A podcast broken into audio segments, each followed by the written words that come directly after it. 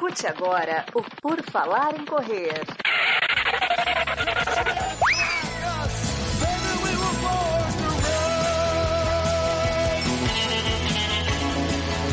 Are you ready to run?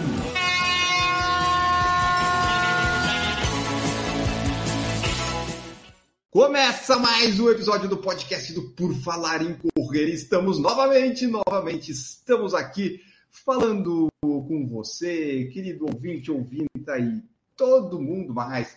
Hoje esse episódio é, é um PFC debate, obviamente, mas ele vai ser um informativo, por que não? Porque vamos falar sobre começar a correr. Comecei a correr and now. E agora? O what? O what I o que, que eu tenho que fazer? Essa é uma pergunta que as pessoas fazem.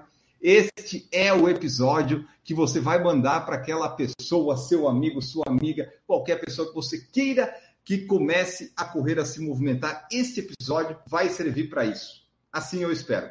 E eu, Enio Augusto, terei a companhia aqui da, das minhas participantes de hoje. Camila Rosa, com voz, está conosco. Tudo bom, Camila? Oi, Enio, Gigi, todo mundo que acompanha a gente aqui no YouTube, no podcast. Voltou e vamos ver se a gente consegue ajudar os novos corredores com algumas dicas, né? E também teremos hoje participando aqui Gigi Calpi. Tudo bom, Gigi? Olá, corredores! Olá, time! Estava morrendo de saudade de vocês. Hoje ainda pensei assim, ai, não posso faltar, porque a gente fica ouvindo os episódios e eu fiquei conversando na rua no episódio que eu não, não tava. E é horrível. É Boa. horrível, então agora eu vou tentar participar de todos, porque eu não aguento. Eu tava quase fazendo uma listinha da minha. Eu queria dar a minha opinião sobre tudo que vocês falaram. Ah, esse é um problema de não participar aqui dos episódios. Maurício, Ana, Duda e Marcos estarão lá ouvindo este episódio agora e pensando: não, era para eu ter falado isso, isso, aquilo, e vocês não estão aqui, bom, infelizmente não vão poder palpitar. Então vamos lá. Vamos começar aqui, ó, porque, por exemplo, essa foi uma, uma das sugestões que surgiu, veio também de uma mensagem do meu primo, que ele me mandou, né? Sobre dicas e coisa e tal, e também da nossa ouvinte, que é professora de francês, a Amaí, né? Agora eu já aprendi a falar o nome dela. A Amaí mandou a seguinte mensagem: Adoro seu canal e podcast, queria sugerir uma pauta, corredores iniciantes. Não sei se vocês já trabalharam com esse tema, mas eu tenho encontrado um pouco de dificuldade em achar informações que posso aplicar no meu dia a dia, porque eu ainda corro 10 quilômetros, comecei a correr seguindo planilha este ano. E daí surgiu a ideia dessa live, deste podcast. Camila Rosa, que dica você daria para uma pessoa que está começando? O que você acha que é essencial dizer para quem está querendo começar a correr, está começando a correr?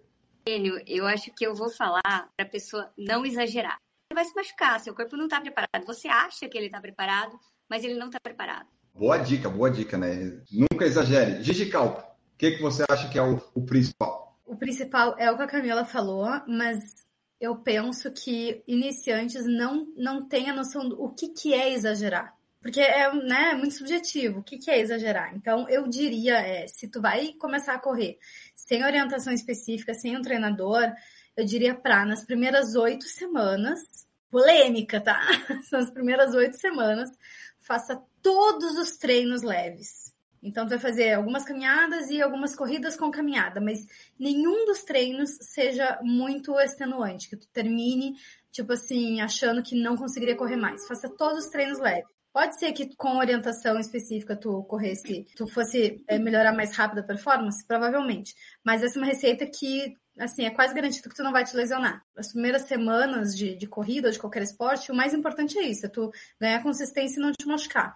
Como a Camila falou, é bem fácil se é, exagerar no começo e isso leva a lesão. Por quê? Porque a gente adapta o sistema cardiorrespiratório bem rápido, ou seja, tu ganha fôlego muito fácil em alguns treinos tu já vai sentir que vai estar um pouco mais fácil para correr, tu vai conseguir correr um pouquinho mais rápido e um pouquinho mais longe. Tipo, é bem tranquilo de, de ganhar fôlego, tá?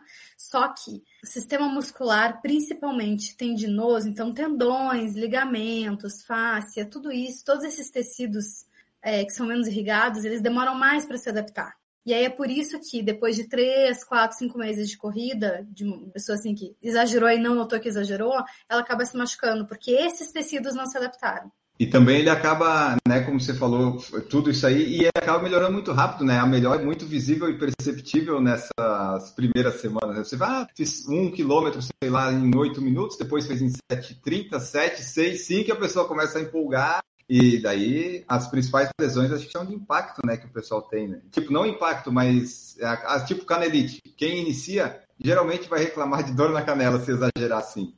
É, o que, que é o que, que é o treinamento? É o manejo do estímulo e do descanso. Porque é muito fácil dar muito estímulo. O corpo ele, ele melhora, ele ganha performance no descanso. Dar qualquer estímulo vai te fazer melhorar. O problema é que dar muitos estímulos sem o tempo de recuperação adequado é que faz vir a lesão. Então, tu vai ganhar performance, mas tu também vai aumentar o teu risco de lesão. O manejo entre o estímulo, que é o treino, né, uma sequência de treinos, e o descanso, o descanso de dormir e de não estar correndo, então todos os momentos em que tu está acordado e não está treinando, e o momento do sono é o, são os teus períodos de descanso. O manejo entre essas duas variáveis é que vai otimizar a performance e minimizar o risco de lesão. Para quem está começando, a ideia é aumentar um pouquinho a performance, que vai aumentar de qualquer jeito, qualquer estímulo que tu dê, tu vai melhorar, tá? Tipo assim, não, precisa de nada muito é, absurdo. Qualquer estímulo que tu der, tu vai melhorar, porque, como dizia um professor meu, pro morto tudo funciona. Então, se tu está sedentário, tu vai fazer qualquer treino, tu vai melhorar. Então, o mais importante é manejar o descanso e saber o quanto não exagerar, como a Camila falou, para ter uma vida longa na corrida. Eu acho que você tem que agir mais com a razão do que com a emoção, né? Porque você começa a se sentir bem, começa a produzir endorfina e tal, você tem aquela sensação boa depois do exercício, isso de novo, e aí não tem, não tem fim, né? E assim, até na mensagem que a Anaí mandou, ela colocou assim, ó, ela, quer, ela gostaria de saber o relato da, da, da experiência das pessoas com o início da corrida, né? E ela falou que depois começou a correr na rua, teve mais dificuldade de fazer treinos na esteira, parece que a cabeça falha, não sei explicar. E aí eu queria que a gente trouxesse um relato nosso, né? Tipo, a Camila, a Gigi e eu. Como é que foi nosso início, Camila? Como é que foi seu início na corrida? Você começou correndo já com alguma orientação? Você começou meio no escuro de qualquer jeito? Você acha que começou de um jeito que poderia ter começado diferente, que, né, começado mais certinho? Ou se começou certo, o que poderia ter melhorado? Enfim, para a gente contar um pouquinho do nosso início. Quando, quando eu jogava tênis, outros 25 minutos, como preparo físico mesmo para o tênis. Mas quando eu voltei dos Estados Unidos, parei de jogar tênis, correr com mais constância. E, e aí comecei a ir lá no, no parque da cidade, lá em Londrina. E aí o Coquinho, que foi meu técnico, me viu, falou que eu tinha jeito. Logo no início eu já comecei com um treinador. Só que eu comecei na pancada, começou a me dar treino de profissional e eu tinha um preparo do tênis, né? Então foi assim que eu comecei. Eu já comecei com uma planilha de, de atleta profissional. Então ele viu que você tinha jeito e disse, Camila, não, você já vai começar, já começou a Camila correndo um quilômetro a 3,30, já botou a Camila para correr ele, rápido. Ele me botou fazendo treino com a Cleusa Maria Irineu, que foi a campeã da São Silvestre naquele ano. Eu comecei na época da faculdade, eu comecei só correndo, só não treinando, né? Só correndo mesmo. É, com uma colega de faculdade, a gente corria tipo meia horinha, bem devagarinho, e era tipo, ah, o dia que dava, eu corria, sabe? Comecei a correr com ela na praia, que a gente passava as férias juntas. Depois eu fazia alguns treinos esporádicos, porque na época eu dançava balé, então é, era outra pegada, assim. E eu fui fazer minha primeira prova, eu acho que eu já corria há uns três anos. Daí depois eu comecei a correr só no final de semana, porque eu dava aula de ginástica durante a semana, eu dava muita aula de ginástica, então não cabia mais um treino. E aí a primeira prova eu fui fazer, eu tinha uns 3, 4 anos de corrida já. E aí foi, eu fiz uma track and field uh, de 10 quilômetros em Porto Alegre. E aí, depois dessa prova que eu acho que eu comecei a treinar um pouco mais, assim, em vez de só correr quando dava, e o que dava, e o que eu tinha vontade no dia, sabe? Mas eu comecei bem de boa, assim. Totalmente o oposto da Camila, né? exatamente o oposto. Então você não teve problema de, de repente, fazer alguma coisa mais forte, se machucar, porque foi algo bem gradual, vamos dizer assim, né? Foi super gradual, foi super gradual. Eu, eu me esforçava em outras modalidades, não na corrida. E você já fazia bastante fortalecimento nessa época? Já era do time do fortalecimento? Já, porque eu, eu treinava musculação desde os 16. Eu comecei a correr com uns 18, 17, 18, que eu entrei na faculdade, com 17. É, então acho que eu comecei a correr com 17 e eu fazia musculação um, há um ano já. Ah, então você já estava tava forte começou leve, né? Então foi uhum. um, um, início, um, início, bom. Exato, foi. Dizer que é um, um início perfeito, talvez. É. A Ana Carol Sommer colocou aqui, ó, começou em 2006 sem acompanhamentos, apenas na força do querer. Acompanhamento mesmo fui ter apenas em 2008. O objetivo era ir progredindo sem muitas expectativas. Essa é a ideia de ter um. Para o iniciante, eu acho que talvez seja mais fundamental, né? De, se não. Claro, se, se conseguir ter um acompanhamento, melhor no profissional, mas se for o que você falou, né? Houve o, P, o PFC, faz oito semanas leve, não exagera, dá para já começar, né? Mas se tiver uma orientação de alguém que entenda, também ajuda. É, eu acho que como a Ana falou, é, que agora me deu, me deu um insight bom. Depende da tua expectativa. Se tu começa sem expectativas, então tá, tu só vai, tipo, vai dar uma três voltinhas na praça e tá tudo bem. Eu acho que é super tranquilo começar sem treinador.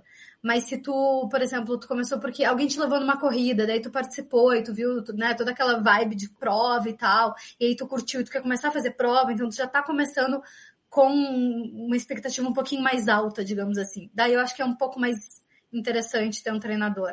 Guilherme Teixeira falou assim: ó, eu diria para o Guilherme do passado, não seja burro em fazer provas de 5, 10 e 21 no primeiro ano de corrida. Isso é importante a gente falar, né? Você que está começando, você não precisa fazer 5, 10, 21 e 42 no mesmo ano, no mesmo semestre. Fica nas curtas, você não precisa evoluir tudo no primeiro ano. Faz as coisas. A gente fez, talvez não, mas você pode fazer. Né? Não precisa fazer prova de 5, 10, 21. Fica no 5, fica no 10.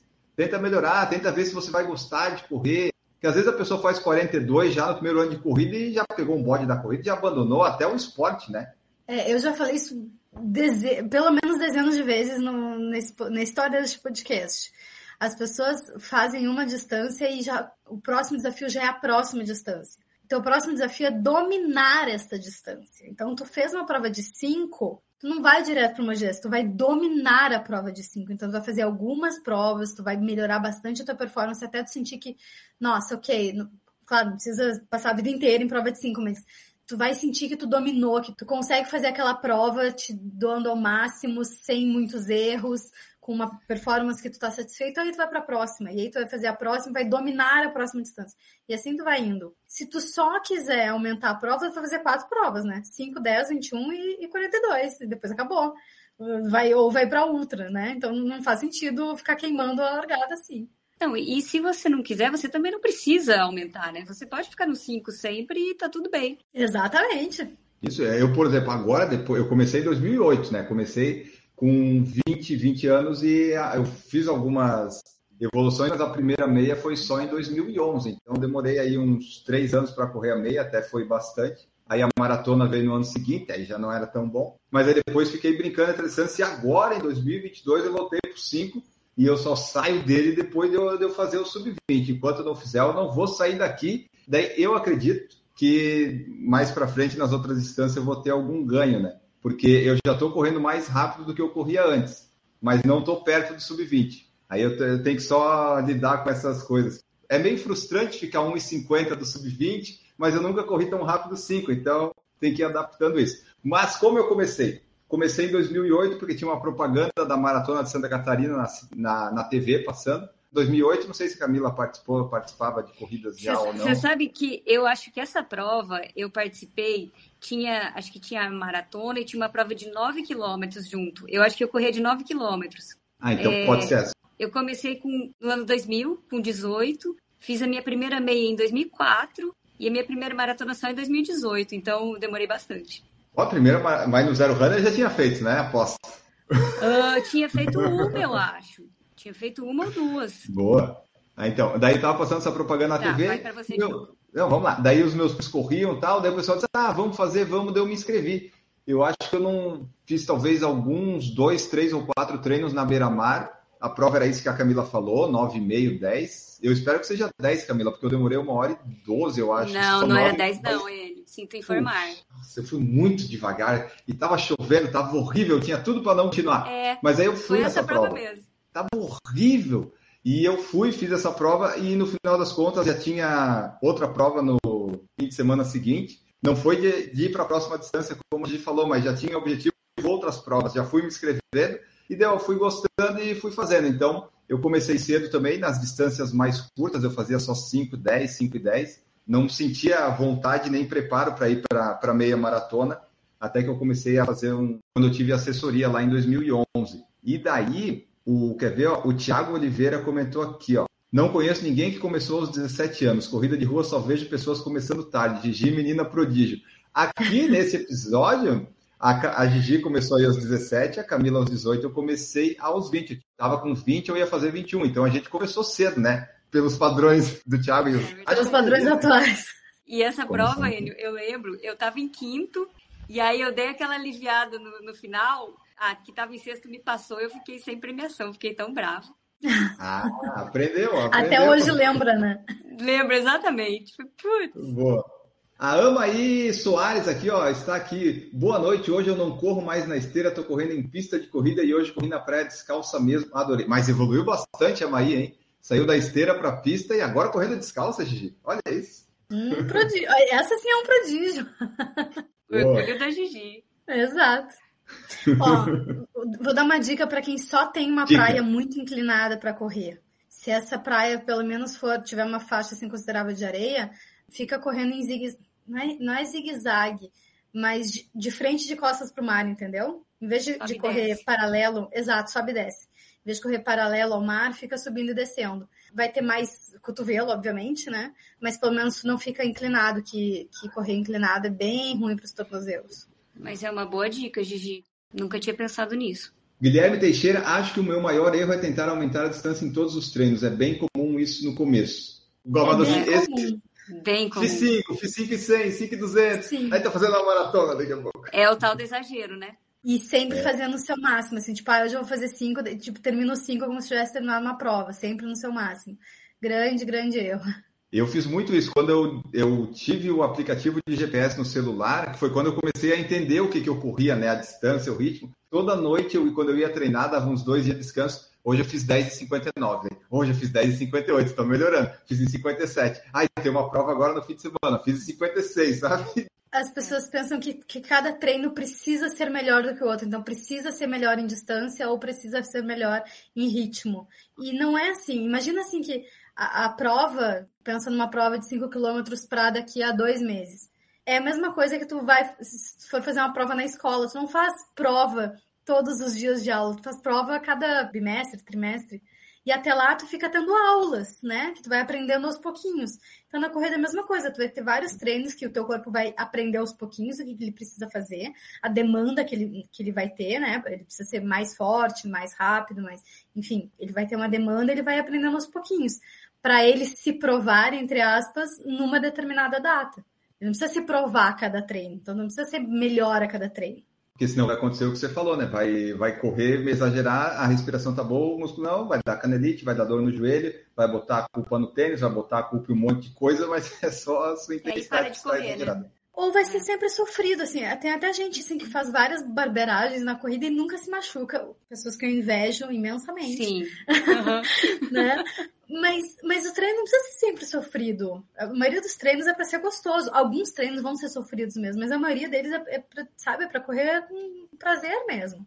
É, porque, assim, eu, eu gosto de correr. Tem uns treinos que são difíceis, assim, mas eu não vou com pensando assim, ah, eu tenho que correr. Não, eu gosto de correr, eu falei assim, puta merda, esse treino vai ser difícil. Mas é, é a, eu gosto de correr, sabe? Tem um pessoal que eu vejo postando que assim, mas por que, que eles estão correndo, sabe? Não dá para entender às vezes. Pierre Xavier, comecei a correr aos 49 anos e com a ideia de correr uma maratona. Grave erro. É simples, né? O pessoal começa achando, já mira na maratona, né? É, ó, você que está ouvindo esse podcast que ainda não começou, está começando, a maratona, ela não precisa, você não precisa fazer uma maratona. E pode demorar, a Camila demorou 18 anos para fazer, não precisa fazer já. Calma. Aí tive a iniciativa Mas isso é uma coisa, é uma coisa mais Diga de agora, né? Eu acho que não, é. Mas de agora, quando a gente começou não tinha essa neura com maratona. Não, não, não tinha mesmo. E até porque também não tinha tanta, não, não, não tinha, tinha tanta no Brasil e não tinha tanta lá fora que o pessoal tinha ido bastante, né? Tinha majors, esse apelo, não tinha tudo isso. E, e não tinha divulgação. E não tinha né? redes sociais, né? Não tinha redes sociais. Também. O ego era, era, mais contido, assim, no seu Bem círculo social contido. presencial. E até quem corria era meio estranho, né? O pessoal falava, por que que tá correndo? É. Né? Não tinha isso. Eu acho que mesmo quando eu comecei, que foi 2008, ainda não era tão, tão normal assim. Mal e mal tinha as beira-mal, o pessoal correndo, sabe? Não tinha essas coisas. E só completando aqui do Pierre, ele falou: aí tive a iniciativa de procurar um treinador, grande acerto, e percebi que o caminho é bem mais longo. E o Pierre cometeu, fez uma coisa que não sei se foi bom ou ruim, mas terminou o relacionamento começou a correr mais rápido, né? Focou, focou na outra parte. E aí, Olha, eu vou dizer que boa parte dos corredores que se separam acabam gastando energia no treino, começa a treinar melhor. Então, que são, geralmente é, é, aquele companheiro ou companheira que não estava não tava estimulando a treinar, sabe? E ficar reclamando de treinar e tal. E daí quando você para, a pessoa meio que se liberta e aí treina muito melhor. Não estou incentivando vocês a se separar, mas acontece. Não, vou te ajudar, Gi. Quando a pessoa recém separa ou recém começa um relacionamento, é os, são os melhores momentos que ela vai correr. Que um ela vai correr muito feliz e o outro vai correr na base do ódio, talvez. Então, são dois ótimos momentos. O Pierre Xavier falou que vem do ciclismo, onde as atividades que fazia às vezes chegavam a 12 horas, achava que atividades de 50 minutos seriam curtas demais, fui percebendo que a pegada da corrida era outra aos poucos. Bom, mas aí já tem um lastro também, né? Aí é diferente. Já tem um bom lastro mas, esportivo. Se tem um lastro, esse sub 2 já tinha que ter saído, né, Pierre? Você está treinando mim. ai, ai, vamos brincando com os nossos ouvintes que a gente já conhece de muito tempo. Guilherme Teixeira, minha primeira prova de 21, pareceram, olhando para trás hoje, a minha primeira maratona em relação à sensação de esforço. Né? Aquela coisa de querer aumentar as distâncias. Então, esse é o principal ensinamento que você vai tirar de hoje, que está começando a correr, caso esteja ouvindo ou vendo essa live. É, você não tem que exagerar. Você vai devagar, vai 5, vai 10, vai 21, vai aos poucos, que vai dar certo. Eu tenho uma resposta, um posicionamento sempre bem conservador. Somente neste contexto, meu posicionamento é conservador. É de, assim, eu diria para os primeiros dois anos de corrida, fique em prova de 5 e 10. Que daí tu vai criar um bom lastro, uma boa experiência de prova, para depois ir pensar no, numa meia maratona. E dois gente, dois anos passa muito rápido. Verdade. Sabe? Faz alguns ciclos aí, melhora nos 5, depois melhor, faz a de 10 e melhora nos 10, aí vai estar tá pronto para uma meia. Porque não tem por que fazer antes. Não tem motivo para fazer antes. Todas as Sim. provas que, que tu tá pensando, tipo assim, ah, eu comecei a correr agora. Ah, mas eu quero muito fazer tal prova. Cara, essa prova vai ter todo ano. Não vai acabar. Verdade. Se acabar essa, vamos, vamos ter outras. O Rodney falou que começou a correr na pandemia, dentre vários, a pandemia foi o gatilho de uma vontade guardada há anos. Não parei mais, vamos que vamos. E isso vai ao encontro da mensagem do Eletrônico Sem Noção, Corredores Frutos da Pandemia. Teve bastante, né, de bastante gente que começou a correr na pandemia, né, se movimentar. Teve. Eu perdi alguns corredores e ganhei muitos. Então, tirando por base o N dos meus corredores, eu acho que algumas pessoas até pararam, mas muito mais pessoas começaram a correr. Porque, pô, é uma, uma atividade totalmente ao ar livre que se faz sozinho, né? Então, era relativamente seguro começar a correr. E é aquilo que a gente fala, tipo, correr é simples. No começo de tudo, você só precisa correr leve e querer, né? Às vezes nem o tênis Exato. você precisa ter, de fato, né? Então não, não precisa, não, dessa, precisa. dessa frescura toda assim. Aliás, essa é uma, uma outra dica que eu dou sempre que me perguntam quem está começando a correr. Ah, qual tênis eu compro? Eu sempre falo, não compre nada antes de mais ou menos umas seis semanas, pelo menos. Assim, geralmente eu falo, é tudo oito semanas. Porque em dois meses tu vai saber se tu realmente gosta de correr e se tu quer investir nisso. Então não compre relógio, sabe? Fica utilizando só é, é, o Strava no celular. E se tu tem um, um, tênis ok de caminhada, tu pode correr com ele. Depois tu vai procurar algum tênis que tu veja que é mais confortável para ti, mas não Gente, no começo não precisa. Corra com tênis. A não ser que tu não tenha nenhum tênis nem de caminhada, que só tem aqueles tênis casuais, assim, né? Que daí realmente é bem desconfortável de correr. Aí compra o tênis mais barato que tu encontrar, que seja bem confortável pro teu pé, e pronto, vai com ele. E sobre esse negócio da pandemia, né, Gi, uh, muita gente viu que o pessoal estava morrendo com morbidades, aí visão, ok, vou me movimentar, o que, que eu posso fazer? Correr, vou correr, né? Se a pessoa seguir o que a gente fala aqui, os treinadores, os médicos não gostam muito, mas assim, se você correr leve nesse começo, não precisa exatamente você ter um treinador e um exame médico dizendo que você está bem, né? Gente, não precisa. Aqui, ó. Todo mundo que fala que tu precisa passar no médico e tu precisa de um treinador, isso, isso chama reserva de mercado, tá? Não precisa. A gente não precisa de um aval para comer bem e para se movimentar. Isso é, isso é ridículo, é uma reserva de mercado ridícula é, tu precisa passar no médico se tu tem histórico, algum histórico problemático. Então, tu tem alguma cardiopatia na família, tu tem algum evento, assim, alguém teve um ataque fulminante aos 30 anos, tem esse tipo de histórico. Então, tu precisa realmente passar no médico antes. Agora, ir no médico para aquele atestado fajuto de, de academia, uhum. que o, o médico fica de cinco minutos te fazendo um exame clínico ridículo, patético, Não, aí não, né? A gente evoluiu pelo movimento. Tu pode sair para caminhar e sair para correr sem grandes problemas. É a mesma coisa que, ah, eu preciso passar no nutricionista para comer direito. Não, meu filho, tu, é só comer direito. Tomar vergonha na cara, né? Exato. ai, ai.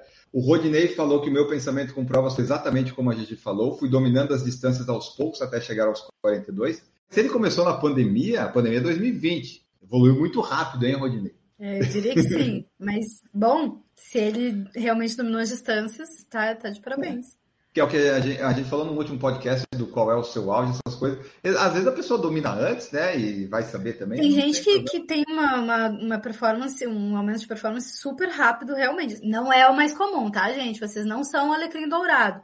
Mas existem alguns poucos alecrins dourados que sim, que a gente nem explica, assim, tipo, o cara que é o cara que nasceu para correr, sabe?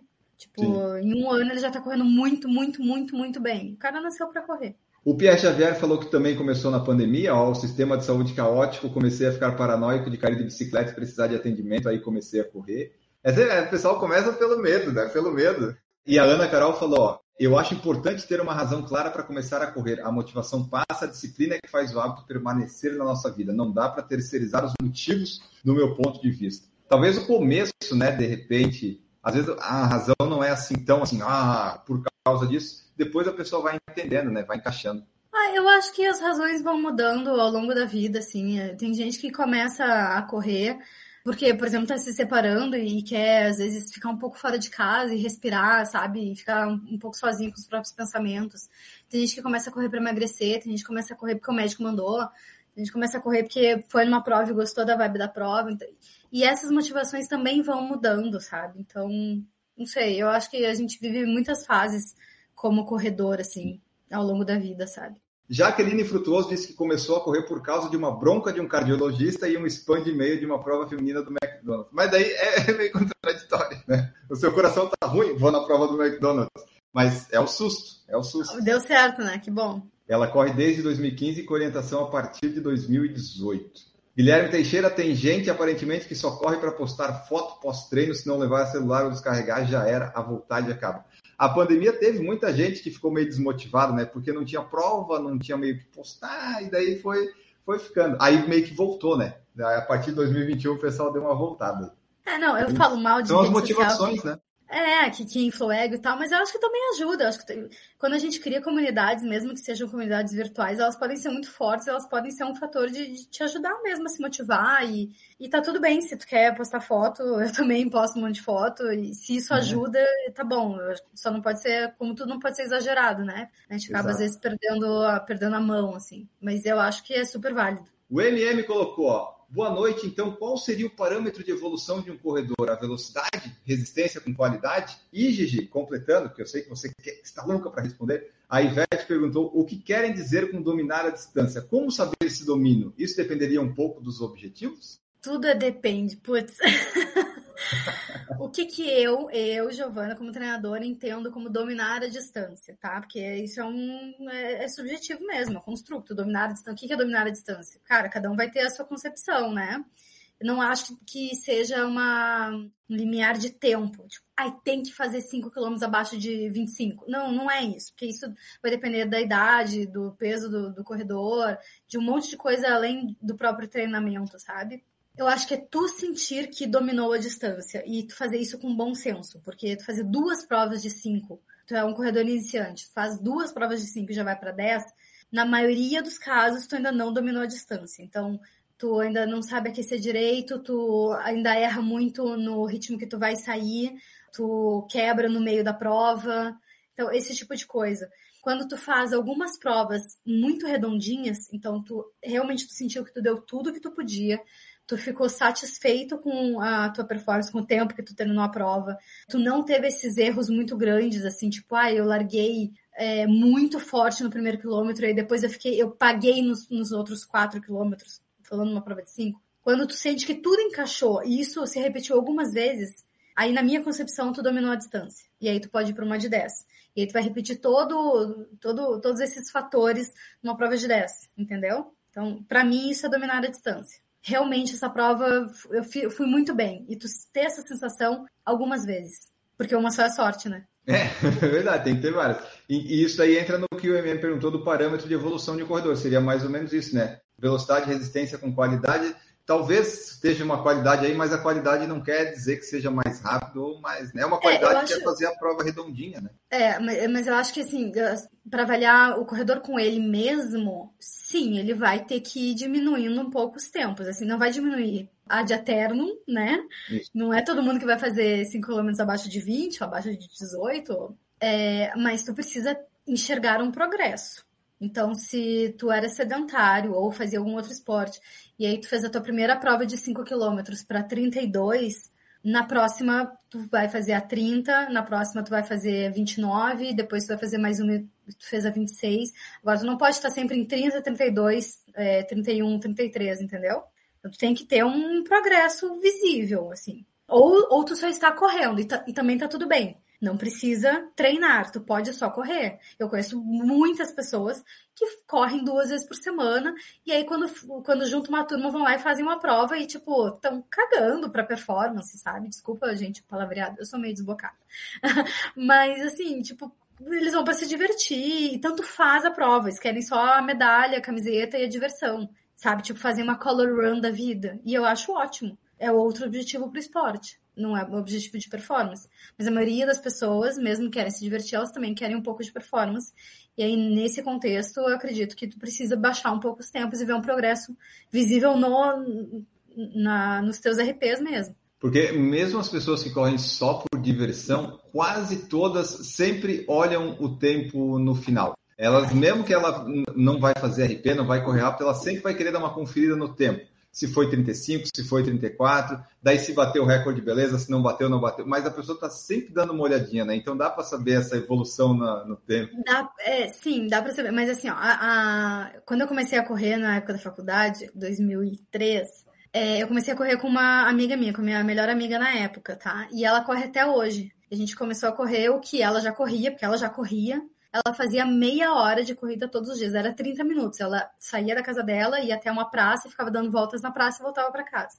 Ela fazia mais ou menos 5 quilômetros todos os dias.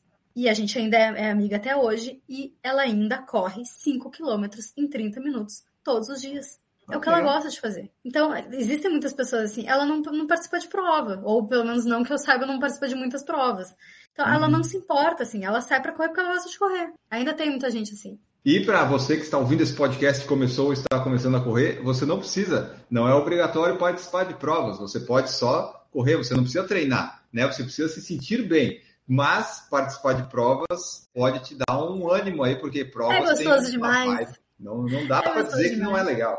Ó, para quem nunca participou, né, já que esse é um programa para iniciantes, para quem nunca participou de prova, imagina que vai no show da tua banda favorita, tá? Pensa aí, eu fui, eu fui numa semana fui no show do Metallica e na outra semana fui no show da Anitta. E a vibe, a vibe de uma prova é a vibe do show da tua banda favorita.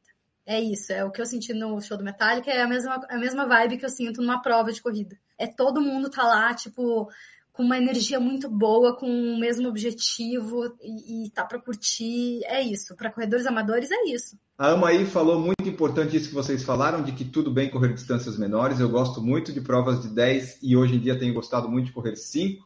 Não quero nem pensar em meia. Com o tempo, né? Isso vem naturalmente. Você pensa, assim, ah, agora acho que está na hora. O, o, anormal, né? Quer dizer, o errado, entre aspas, seria pensar na meia. Começou hoje, fez o 5, fez 10, já fazia a meia, né? Mas nesse caso dela, tá, tá ok. Maico Brum, levei dois anos para correr uma meia depois de quase 50 meias que fui correr uma maratona. Melhor dica para quem está começando é pega leve e aproveita que você vai evoluir naturalmente no começo. Ótimo. Muito, esse aí a gente pode dizer que ele sim dominou a distância, hein? Não precisa necessariamente ter feito RPs exagerados, mas 50, com 50 provas, se você faz 50 provas dessa distância, você vai ter entendido essa distância. Pierre Xavier falou que o sub-2 na meia não saiu ainda porque falta ritmo. Por quê? Porque não treinou distâncias curtas antes. Mas aqui em Floripa vai sair, ele falou, dia 28 de agosto. É o Pierre William... que veio do ciclismo? É, isso. É, é que as outras modalidades elas não transferem tanto para a corrida. É, é engraçado isso, né? A corrida transfere muito para outras modalidades. Mas outras modalidades, tipo ciclismo, não transfere tanto para a corrida. É bem diferente. Que, é, a corrida você usa mais, acho que o cardio, daí você desenvolve melhor a coisa da oxigenação, não é isso? Na verdade não, não, mas, mas tu consegue, assim, quem corre bem vai pedalar relativamente bem, mas o contrário não, não ocorre. William Mendonça, eu comecei a correr em 2004 num clube de corrida na Colômbia e evoluí até correr 21. Mudei para o Brasil em 2008 e parei de correr. Só fui retornar em 2018 porque sentia falta e estava com sobrepeso. Retomei com um app de corrida aos poucos, fiquei de 2018 até 2020 treinando para 5 e 10 e somente em 2021 treinos para 21. Tá bom, já tinha um histórico de atleta, né? Não, não precisa daí, né? Quem já correu e parou, é legal fazer essa começo, mas retorna muito. É, retorna muito mais rápido. A Ivete colocou uma outra. Ó. A evolução não poderia ser medida pelo conforto. Eu percebo que o tempo nos 5 cai pouco, mas agora termino de boa querendo mais. Isso é errado? É que tu tá correndo numa percepção, assim, tu ganhou velocidade e aí se tu, se tu manter o mesmo ritmo, a tua percepção de esforço vai ser menor. Como é que acho que eu acho que eu expliquei de uma forma ah, muito confusa. Porque assim, ó, por exemplo, talvez, vamos ver se eu consigo. Se ela está correndo, por exemplo, todos eles em 30 agora e está caindo pouco, talvez ela termine de boa porque 30 é um ritmo ok para ela. Se ela fosse forçar mais, ela teria condição de repente fazer um 26, 25. Aí ficaria desconfortável. É, exato. É que ela, é, ela tá vendo a mesma, o mesmo ganho de performance, só que por outro ângulo. Então, a gente, no treinamento, tu vai usar frequência cardíaca, pace, né? Ou percepção de esforço. Mas vamos pensar em percepção de esforço. Então, tu faz os 5 quilômetros num ritmo moderado, uma percepção de esforço é, moderada, né? Pode conversar pausadamente com alguém. E tu faz isso em 30 minutos. E aí tu, né, treina, treina, treina. Depois de algumas semanas, tu faz nos mesmos 30 minutos, só que a tua percepção é de uma corrida leve. Tu conseguiria ficar, tipo, conversando, falando como a gente tá falando agora. Então é óbvio que tu ganhou performance. Tu só tá olhando por, como tu manteve o mesmo tempo, tu diminuiu a tua percepção de esforço. Se tu te mantivesse a percepção de esforço moderada, tu teria feito em 26, 27, como o Enio deu de exemplo. É olhar é a mesma, o mesmo ganho de performance, só que por outro ângulo, um pouco menos comum, porque geralmente a gente vai tentar, numa prova, pelo menos a gente vai tentar dar o máximo, não tipo, ah, eu quero fechar em 30 minutos como eu fechei a primeira. Não, faz, não faz tanto sentido, né? Guilherme Teixeira, eu comecei a correr para emagrecer, tinha 90 e hoje estou no 76. Corrida também, não é que a corrida emagrece, né? Mas ela ajuda a pessoa a ter bons hábitos que acabam influenciando no, no, no na perda de peso. Jefferson Guilherme falou, talvez mesmo iniciante, ó, esse aqui eu discordo, investir em um tênis com bastante amortecimento, confortável para correr, tipo um Nova Blast, pode até ajudar a pessoa a continuar. Eu acho que o tênis tem que ser confortável, mas nas primeiras semanas não gasta ainda com isso. Ó, duas coisas. Nas primeiras semanas, tu não, tem muita gente que começa a correr e depois não gosta, porque treinamento físico, gente, é que nem paladar, assim. Tem coisas que tu não vai gostar, tem coisas que tu vai gostar, e tu precisa achar o, o que, que tu gosta. Então, tem gente que vai começar a correr e não vai gostar, e vai pra natação, vai pro crossfit, vai para qualquer outra coisa. Então, não fique gastando dinheiro nas primeiras semanas, porque tu não sabe se tu vai gostar, se tu vai continuar é. correndo. Uh, dito isso, não precisa de amortecimento para correr, mesmo iniciantes. Pare de pensar que amortecimento evita lesão, que amortecimento isso, que amortecimento aquilo. Qualquer tênis que seja confortável é o tênis ideal para tu correr. Tu não precisa de mais amortecimento. O corpo amortece, o corpo aprende a amortecer. Não precisa. Eu nem sei mais hoje em dia os modelos de tênis com amortecimento, para ter uma noção. Mas eu lembro que o Nimbus era muito macio, né? Acho que ainda é. Nimbus está no 24 Nimbus. já. Continua macio, só que mais Meu leve. Meu Deus do céu. Um pouco mais leve, porque era, ele era pesadíssimo. Eu usava muito Nimbus no começo. Ele é um tênis extremamente macio. Ah, então ele é para iniciante? Não. Ah, então ele é para maratona? Não, ele é para quem gosta de tênis macio. Exato. Um iniciante pode usar um tênis mais responsivo, é, um pouquinho mais duro, um Usa Tri, um KR5. O iniciante pode usar qualquer tênis, desde que ele se sinta confortável. Assim, dentro de, entenda que no começo a corrida não é confortável, tá? Mas o tênis ele não pode estar machucando em algum lugar, ele tem que te dar uma sensação boa. E na, no nosso grupo ali, a Duda colocou um videozinho do Haile Gebrselassie, né, que ele falando, comece a correr, insista três semanas, né? A gente falou em oito mas falou, vai três semanas, que daí você vai fazendo força para ir. Depois de três semanas, se você gostar, é a corrida que vai começar a te levar e você vai gostar da coisa. Ele falou isso, olha eu dizendo por que, que ele falou. Não, provavelmente, porque. Let's interpret, é... interpret the text of Haile Gebrselassie. eu, eu conversei com ele no, no direct. Não, é porque existem, uh, existe uma teoria, acho que de acordo com algum estudo aí neurológico e tal, sei lá, não sei exatamente o que, mas que uh, é, 21 dias é o tempo mínimo para a aquisição de um novo hábito. Então, três semanas. né? Então, assim, qualquer coisa que tu queira ter um novo hábito, tu precisa manter por no mínimo 21 dias. Então, provavelmente é influenciado por isso que ele disse. Dicas que o pessoal daria para quem está começando. Vamos ver o que, que a gente já falou ou não. O Cássio Araújo falou: escute o PFC para ficar por dentro de tudo do mundo da corrida. Ok, essa daí, perfeito. Em busca do RP, cuidado com o aumento rápido de volume. É gostoso, mas perigoso. Eu mesmo me lesionei assim. Falamos também. William Mendonça vai com calma, se acerta nas distâncias menores antes de dar pulos maiores. Verdade, falamos aqui. Constância e disciplina, esqueça o pace e seja feliz correndo. Pace se acha depois. Pessoal tá dando. Nossa, maravilhoso esse. É constância. O, o iniciante precisa se preocupar com ser constante. Se ele, se ele conseguir isso, ele vai ter tudo que ele quiser na corrida. Ele vai ser constante. Ó, essas dicas estão todas boas, hein? Você que está começando agora, mande, mande esse, esse pedaço do podcast para quem você quiser no Spotify, dá para colocar o tempo. Respeite seus limites e corra provas, as provas são uma delícia. Boa, né? Gabaritamos essa. Variar ritmos e intensidades de treino. Isso Boa. depois das oito, semanas, das oito semanas leve, né?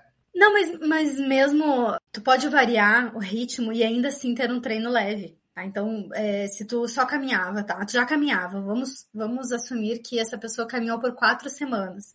Que eu sempre indico também, se tu tá completamente sedentário, caminhar algumas semanas, quanto mais melhor, hum. para ir já ir adaptando os tecidos. Então, ok, tu já tá caminhando lá por um mês, aí tu vai começar a correr. Então, tu vai fazer, num treino, tu vai fazer é, um minuto de corrida para dois de caminhada. Tempo de descanso, né, de intervalo é o dobro do tempo de estímulo corre um minuto, caminha dois, corre um minuto, caminha dois, faz, o treino vai ser esse.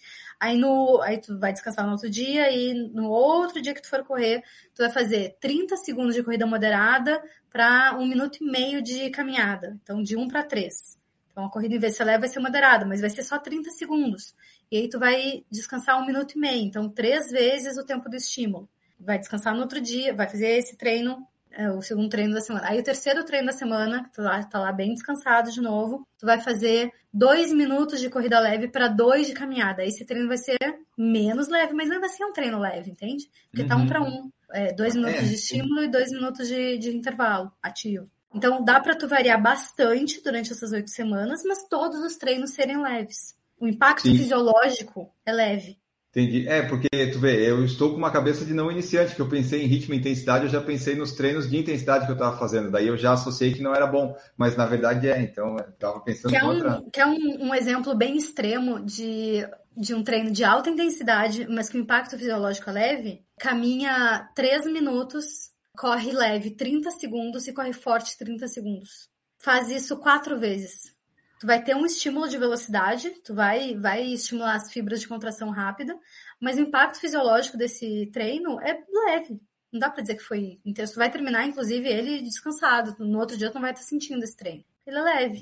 Falaram aqui, ó, quando doer, não desista. É, vai depender da dor aí, mas vai ter desconforto, né, Gigi? Não vai, vai ser. Ter, não vai, ter desconforto. Falaram que também vai com calma, a corrida machuca. Ah, eu não gosto quando falam isso, porque te dá uma ruim, né? também, um, um, medo de estar tá sempre se machucando.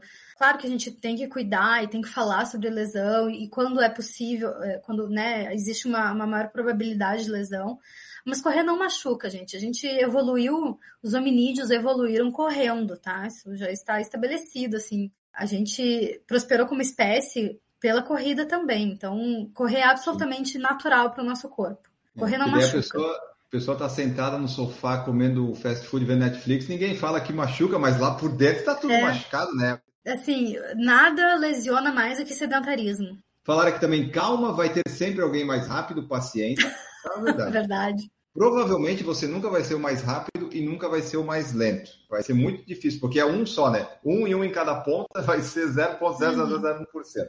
A Paula falou aqui orientação profissional, a gente já falou sobre isso, e o Ian Calgaro falou corra no seu ritmo e compre um tênis específico para corrida. O tênis a gente específico deixa para depois, deixa para depois. Claro que assim, um, por exemplo, um Nimbus é melhor que um sapatênis, eu acho, né? Pelo menos sim, no conforto.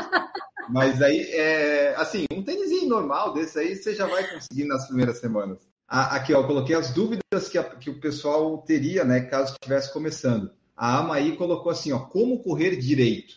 É uma pergunta curta, que não, o direito, o que, que seria aberta o direito? demais. É uma, é uma pergunta aberta demais, mas eu vou assumir que ela está falando sobre postura, sobre como correr com uma boa biomecânica. Eu vou assumir que seja essa a pergunta. Vamos, vamos tá? nessa aí. E se tu é iniciante, apenas corra, porque o corpo vai se autoajustando a ficar um pouco mais eficiente.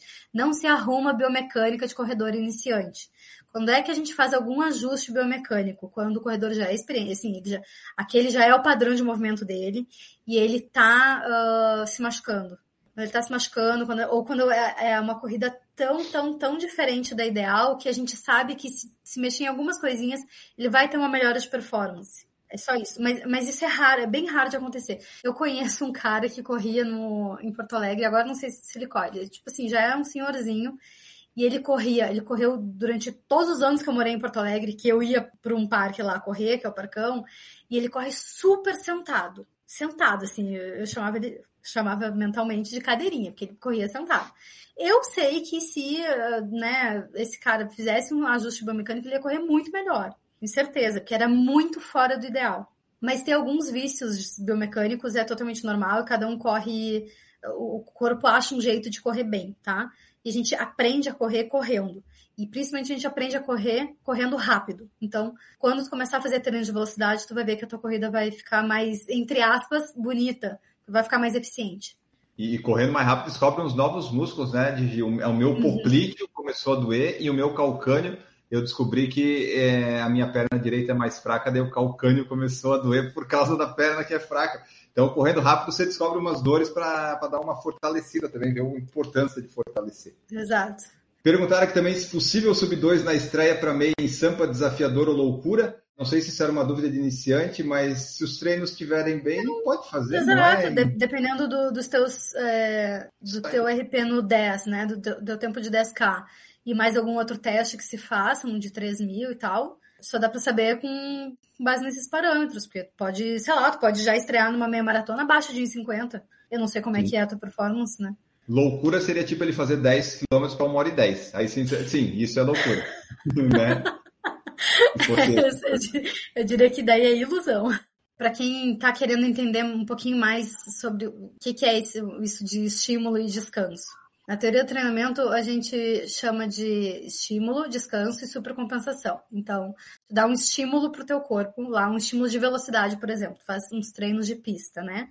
Faz um treino de pista lá, sei lá, oito séries de 400 metros na zona 5. É, isso é um estímulo bem forte. Então, teu corpo está sofrendo um estresse mecânico e fisiológico. E aí, quando tu descansar, então, quando tu terminou o treino, teu corpo vai começar a trabalhar para repor sais minerais, repor aminoácidos, por causa das do, do, rompimento das fibras musculares que ocorreu. Então, ele vai dar uma recalchutada geral e vai deixar o teu corpo mais forte, mais apto para aquele estresse que ele sofreu. Isso é uma compensação. Durante o descanso é que isso ocorre. Aí no outro treino, tu vai lá e dá um outro estímulo, tu dá um outro estresse ao corpo. E aí, no descanso, teu corpo vai trabalhar, repondo tudo que ele gastou e deixando teu corpo ainda mais forte. Isso é uma compensação de novo. E aí, ao longo de muitas vezes que tu faz isso, que é o treinamento, então estresse, descanso, estresse, descanso, compensação, compensação, compensação, tu vai melhorando a tua performance. E o que, que a gente faz no treinamento? A gente faz um planejamento para um pouquinho antes da prova-alvo ou, ou, do dia que tu quer fazer uma performance muito boa, a gente diminui muito o volume e intensidade, que foi o que vocês falaram no a, a fase de polimento que vocês falaram no episódio anterior. A gente diminui o volume, uh, agora mantém um pouco a intensidade e tal, mas a gente diminui o estresse do corpo, porque daí ele vai continuar descansando e vai ocorrer uma super compensação. Tu vai entrar na prova muito descansado e muito bem adaptado a todo o estresse que tu sofreu ao longo do treinamento. E aí, por isso que daí na prova, no mundo ideal, com treinamento ideal, tu vai ter a tua melhor performance. Tu estressa, estressa, estressa, no descanso tu recupera, recupera, recupera, e aí um pouco antes da prova tu descansa muito, então tu estressa bem um pouquinho, descansa muito, e aí o corpo super compensa, e aí tu tem um, um pico de performance. E é por isso que se tu ficar fazendo várias provas, sem esse período antes de supercompensação, a tua performance tende a não ser tão boa. Um pouquinho de teoria certo. aí para quem se interessa. William Medonça, pode me chamar de louco ou exagerado, mas já fiz o planejamento de treinos de 5 e 10 até julho de 23 para encarar o programa de treino de 21 quilômetros de julho até novembro de 2023. Eu acho que o planejamento de treinos é bom fazer, mas óbvio que ele não é imutável, né? Porque né, no, ele já deve ter uma base, provavelmente, disso, né? Do que ele vai querer fazer e das provas, talvez. A Camila falou que adora planejar assim. É lógico, a Camila, né? Do jeito que ela tem toque, imagina se não ia querer planejar assim. Ei, a Camila. Eu não sei tá nem onde é que eu vou estar tá morando no ano que vem, quanto mais o que eu vou estar tá treinando. Eu nunca, nunca faço um planejamento tão longo. Mas olha, eu admiro quem faz. É, eu esse ano, por exemplo, de provas, eu tinha só o meu único planejamento era correr a meia de Floripa, ela foi adiada. O que eu corri foi o que foi aparecendo assim pelo caminho. Eu tenho o objetivo de treinar e melhorar o tempo, mas daí as provas elas vão, vão aparecendo. A Jaqueline Frutuoso falou que foi a vibe das provas que me cativou. Adoro a folia das provas e a participar dessa festa que me incentiva a treinar. Corrida me ajudou a sair de um grau de obesidade 1, de um início de hipertensão, de uma depressão e mudou minha vida social, me deu foco mental e entupiu meu guarda-roupa de camiseta de prova. Muito bom. que linda. É isso aí. Muito bom, né? Essa mudança Corrida. de vida é muito boa. Tem, tem esse efeito aí. Aqui, ó, o William Menos falou: Minha esposa me viu colocando os treinos do Polar Flow e brigou comigo, me chamou de louco. Ó, William, calma, não, não pode brigar em casa. Mas se brigar, você pode bater seu recorde. Pesa as coisas aí. Talvez não valha a pena acabar com um casamento para bater um recorde, né? Então, vai vendo aí. Pergunta da Ana Carol Sommer. Gigi, o tempo que a gente passa no início sem acompanhamento mais técnico nos torna corredores mais lentos quando o acompanhamento existe? Ou o ganho de velocidade tem mais a ver com a individualidade? Não, eu acho que especialmente quando está começando, é só tu não fazer muita bobagem que tu vai ganhar performance, entendeu? É, o, o, risco, entre aspas, do, do, iniciante é ficar fazendo muita bobagem. Mas se tu já tem uma noção de, de treino, se tu consegue ler bem o teu corpo, por exemplo, corredores iniciantes, mas que é, vêm de outras modalidades ou que treinaram outras modalidades na juventude, que tem uma percepção muito apurada do próprio corpo, eu acho que tem pouca chance de se machucar e treinam bem sem, sem treinador, sem orientação específica como a Ana fez, que ela correu acho que uns dois, três anos sozinha e depois foi, é, foi com o treinador, né? Eu acho que é um caminho super razoável, assim, super razoável mesmo. Que ela falou aqui, ó, acho que passei muito tempo correndo sem variar estímulos lá no início. Mas é que estava se movimentando, né? Pelo menos estava ganhando um cardio aí. É, não, assim, tá, poderia, poderia estar um pouco melhor nesses três anos, mas mas não é assim, tipo, ai, perdi esses três anos, nunca mais eu seria uma boa corredora. Não, não. Eletrônico Sem Noção falou errado, sou eu que fiz todas no mesmo ano. É, realmente você fez errado, fez errado sim. O Jefferson Guilherme perguntou qual a importância de uma assessoria para um iniciante. Eu acho, que né, a principal importância, caso a pessoa tenha, seria que vai ter essa distribuição de volume e intensidade que o corredor vai ter menos chance, talvez, de fazer uma cagada, né? Mas acho que é isso, né? Tem mais alguma é, coisa? Assim, eu acho importante, tá? Ter orientação, correr com orientação. Acho importante, porque, de novo, a pessoa não faz bobagem, ela vai ter um estímulo e um, e um descanso bem controlados. A chance de se machucar porque não vai fazer bobagem, ela é bem menor. Então, eu acho importante. Eu não gosto quando as pessoas falam, e muitos treinadores também falam que ah, tu precisa correr com um treinador. Porque quando tu fala isso, tu tá dizendo que se a pessoa não puder pagar por um treinador, por uma assessoria, ela não pode correr. E eu acho isso absolutamente errado. Todo mundo pode correr, todo mundo deve ou correr ou se movimentar ou fazer qualquer esporte, uhum. tá? Porque, porque é mais saudável, entendeu? Porque é muito mais saudável que, do que ficar sedentário. Mesmo que tu faça bobagem, é mais saudável do que ser sedentário porque nada lesiona mais do que sedentarismo. Então, se tu tem condições de ir para uma assessoria, eu acho muito válido. Mas se tu não tem como pagar é, nenhuma assessoria, nenhum treinador e tal, cara, pega alguma planilha de internet mesmo, pelo menos para dar um. Pega a planilha. No meu site tem planilha de graça para quem está começando. Vai lá, corridaforte.com tem planilha de graça para quem está começando. Uh, inclusive, as minhas planilhas eu acho que são até bem mais conservadoras do que planilha de aplicativo, que eu acho que as de aplicativo já, já sentam muito a bota. Mas enfim, pega qualquer coisa da internet e faça, porque tu vai ser mais saudável fazendo isso do que se tu ficar em casa. Vai se mexer. Não posso pagar um nutricionista, um treinador. Não paga, não precisa. Não Você paga, só precisa ter vontade. É a vontade. A vontade de ir e fazer essas três semaninhas aí correndo leve, a gente já falou como é que é correr leve, é você conseguir conversar uhum. com outra uhum. pessoa, então não, não precisa dessas frescuras todas. Se você quiser gastar dinheiro, tiver condição, ah, faz o que você quiser com seu dinheiro, mas melhor, não recomendamos. Melhor. Você está iniciando a correr agora, não precisa comprar um Vaporfly. Vamos combinar e não isso. Não compre pessoal. relógio GPS no início, porque é algo não extremamente. Precisa. Facilita muito, realmente facilita demais um Garmin, tá? Mas é algo muito caro se tu não sabe se tu vai continuar correndo depois. Quando tu tiver certeza que, ah, eu gostei de correr, eu vou ser corredora mesmo, vou ser corredor mesmo, aí tu compra um Garmin se tu quiser. Mas não compra logo no primeiro mês. Muita gente vem me perguntar assim, ah, qual modelo que eu, que eu compro? Eu comecei a correr agora. Cara, não compra nenhum. Fala assim, para mim você compra esse, dólar você no... Com dólar no preço que tá, não compre nenhum, tá? Pelo menos tenha certeza que vai usar depois. É, o Thiago Oliveira tinha acabado de perguntar se era GPS para iniciantes, se era indispensável. Não, é totalmente dispensável. Hoje tem, por exemplo, o Strava.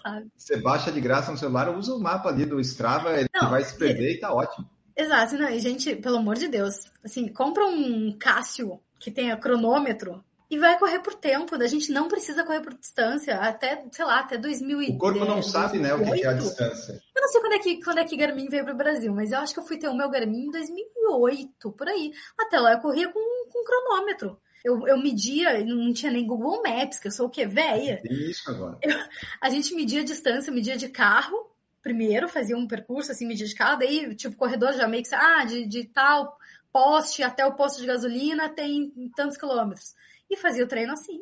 E é isso, é. o estímulo, o corpo não sabe medir distância, ele sabe medir estímulo, tempo de estímulo. E hoje, como você falou, tem Google, tem Strava, você pode montar a rota, você sabe, vai dar exatamente. Às vezes não, mas você tem uma boa noção do, então não tem muito, mas, muito não precisa. Assim, gente, se tu, se tu fizer um treino de 4 quilômetros ou de 4 quilômetros, 180 metros, não faz a mínima diferença. É não verdade. faz a mínima diferença. Tá? O corpo, pro corpo vai ser tudo a mesma coisa. É, é uma diferença insignificante. Por isso que quando tem 21 na planilha, eu faço 21 e 100 para fazer a meia. Porque eu sei que é insignificante. o Augusto Campos falou, boa noite, Giene. Gostaria de indicar dois livros para quem está começando e até aprecia o esporte corrida. Hum, vamos lá. Primeiro, Corrida para Mortais, John Pinguim Bingham e Jenny Hadfield. Não conheço, mas o Augusto está indicando. E o segundo, Psicologia Desportiva, John D. Lauter, da Lince Editora. Então tá aí esses dois livros que o Augusto indicou. Se você quiser, anote aí, procure que aparentemente, não sendo do Murakami, tá valendo, né, Gigi? Não sendo do Murakami, a gente, tá, a gente tá apoiando. O livro do Sérgio, 100 Coisas que Todo Corredor Deveria Saber, é excelente para quem está começando a correr.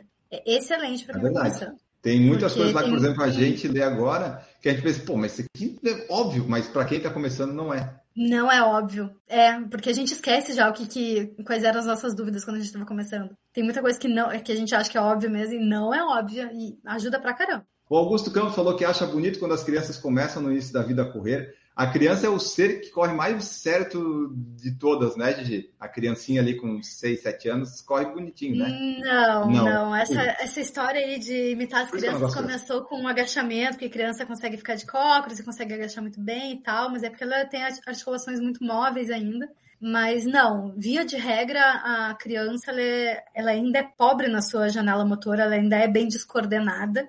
A gente vai ganhando essa coordenação e, e essa inteligência corporal ao longo do, do processo de maturação mesmo, né? De envelhecimento.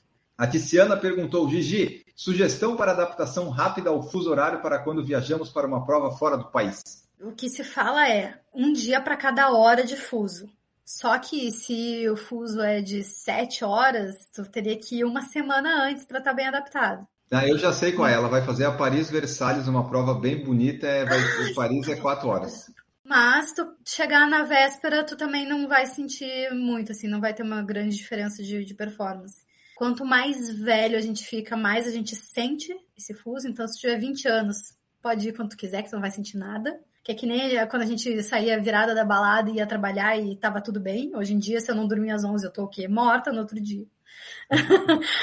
Mas é isso, via de regra é uma hora, é um dia por cada hora. Mas assim, é, falta de sono não diminui tanta performance quanto as pessoas pensam. Assim, uma noite mal dormida não diminui tanta performance. É mais psicológico, tipo, nossa, eu dormi mal, eu vou ir mal na prova. Não é tanto assim quanto a galera pensa. E o pessoal fala também para quando chegar, né, não já viver o fuso do local, né? Tipo, você tá com sono, é. não vai dormir, espera da noite lá e tal. A minha experiência de quando eu fui para os Estados Unidos era 4, 5 horas de diferença lá para a Califórnia. Eu, sinceramente, não senti essa diferença de fuso horário, sabe? Tipo, ok, tava 5 horas atrás do Brasil, né? Aqui era no Brasil era 8, lá era 3 da manhã, mas eu não senti essa coisa de dificuldade de dormir e tal. Não sei se era porque estava meio que de férias, não tinha hora para acordar, essas coisas, mas foi não senti assim tanto. Você sentiu alguma Hoje... coisa em Portugal quando você chegou? Muito, eu senti é. muito. e hoje em dia, depois dos 30 anos, gente, tudo muda. Hoje em dia, eu adorava horário de verão. Hoje em dia, tipo, eu, eu, no outro dia que muda o horário de verão, de inverno, essas coisas, eu fico quebrada, uma quebradaça, assim. Coisa que eu nunca achei que eu fosse viver, mas é, é isso. Se tiver até 30 anos, tá, tá de boa, não, não vai nem sentir o fuso. Depois é que o bicho pega. Então é isso, pessoal. Esse foi nosso episódio, nosso podcast sobre começar a correr. Comecei a correr e agora. Falamos muitas coisas legais que você pode levar para a sua vida. Mande para quem quer começar a correr agora, para quem está começando, que todas as dicas aqui são muito importantíssimas. Lembre-se que sempre é tempo de você começar a correr e não. A principal dica é não exagere, né, Gigi? Acho é isso. O começo uhum. vai devagar, pelo amor de Deus, né? Vai devagar, vai devagar. Então é isso, pessoal. Curtam esse podcast no Spotify, sigam, compartilhem, sigam no YouTube, segue onde você quiser, que nós estamos aí à disposição trazendo muito conteúdo. Hoje foi bem, bem informativo, um PFC debate bem informativo, que foi reduzido, né? Nossa equipe conta atualmente com sete pessoas, hoje tivemos dois, mas acredito que conseguimos suprir bem a partir da saída da Camila da live. Se você não ouviu mais a voz da Camila no podcast, saiba que a internet dela deu uma caída, daí ficamos eu e a GG, mas conseguimos levar nas costas desse programa, né, A gente vai sair com um pouco de dor aqui e tal, no, nos ombros, mas faz parte, né? Faz parte, estamos aqui para fazer as informações, trazer para todos vocês. Gigi Calp, muito obrigado por participar aqui, por me ajudar, porque se não fosse você aqui nessa live, aí a gente ia ter que cancelar ela. Nada, tava ótimo, eu ficaria, olha, hoje eu ficaria mais uma hora aqui conversando, que eu tô super acordada. Gente, muito obrigada, Anne, muito obrigada por hoje. Time, ouvintes, muito obrigada por nos ouvirem.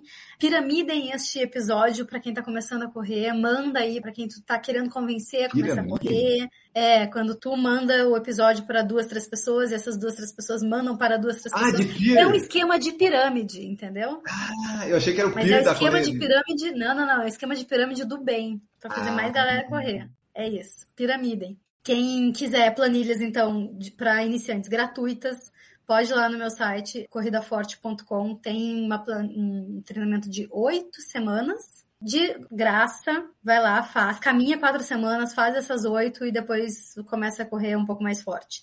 Quem quiser treinar com orientação, eu nunca falo, mas quem quiser treinar com orientação, eu dou consultoria é, online de corrida, então pode vir falar comigo para saber como é que funciona. Mas não precisa, se quiser correr sem orientação, vai lá no site e corra com as planilhas, certo? Quem quiser conversar, vai no meu Instagram, arroba Corrida Forte. Muito obrigada por hoje, bons treinos. Aí, então, pessoal, se você gostou da participação da Gi, se você gosta, ótima treinadora que pode te auxiliar nos treinos. Mas se não quiser, não precisa. É muito bom isso, é muito bom. A Gigi não, não tem reserva de mercado com a Gigi. Né? Se quiser, vem, mas não precisa. É isso aí, pessoal. Vamos embora. Voltamos no próximo episódio, que provavelmente daí vai ser pauta livre, que estamos alternando. Espero que vocês tenham gostado. Comentem o que, vocês acharam. Mandem aí para os seus amigos, amigas que não correm. E até a próxima. Tchau!